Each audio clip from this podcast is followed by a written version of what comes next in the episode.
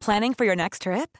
Elevate your travel style with Quince. Quince has all the jet setting essentials you'll want for your next getaway, like European linen, premium luggage options, buttery soft Italian leather bags, and so much more. And is all priced at 50 to 80% less than similar brands. Plus, Quince only works with factories that use safe and ethical manufacturing practices. Pack your bags with high-quality essentials you'll be wearing for vacations to come with Quince. Go to quince.com/pack for free shipping and 365-day returns. Bonjour et bienvenue dans Savez-vous que, le podcast d'anecdotes du Dauphiné libéré. Chaque jour, on vous raconte une histoire, un événement marquant, qui vous permettra de briller en société et de vous coucher un peu moins bête. Saviez-vous que Lamartine a dans sa vie entretenu un rapport particulier au lac du Bourget? Eh oui, l'ancien duché de Savoie en a inspiré plus d'un. Au XVIIIe siècle, avant la Révolution, Jean-Jacques Rousseau s'est installé aux Charmettes, dans la campagne de Chambéry. Il aimait cette terre retirée et solitaire. Une nature et une solitude qui l'ont amené à s'interroger sur la place de l'homme dans la société, la liberté, l'égalité. Il s'est laissé rêver dans ses écrits et en faisant cela, il a posé les premières pierres du romantisme du XIXe siècle, dont l'un des premiers artisans sera Lamartine.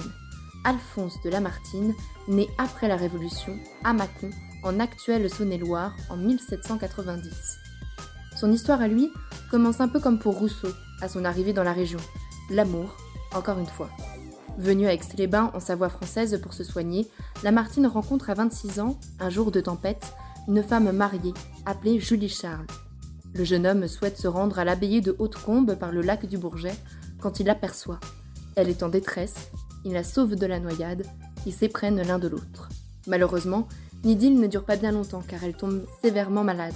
Affligé, seul près du lac du Bourget, Alphonse de Lamartine fait alors naître sous sa plume le fameux poème Le lac et le célèbre passage Ô suspend ton vol.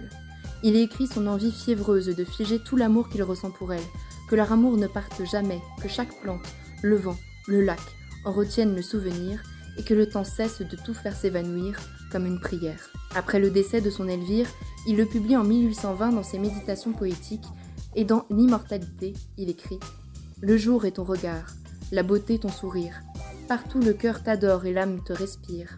Éternel, infini, tout-puissant et tout bon, ces vastes attributs n'achèvent pas ton nom. Et l'esprit accablé sous ta sublime essence célèbre ta grandeur jusque dans son silence. Fermez les guillemets. En amoureux torturé, il publie aussi L'isolement, dont le vers le plus connu est certainement Un seul être vous manque et tout est dépeuplé. Encore une fois, il parle du lac, le point de départ d'une relation marquante, puis le grand témoin de son amour perdu et le miroir de ses états d'âme. Des années plus tard, il appellera sa fille, née d'une autre femme, Elvire.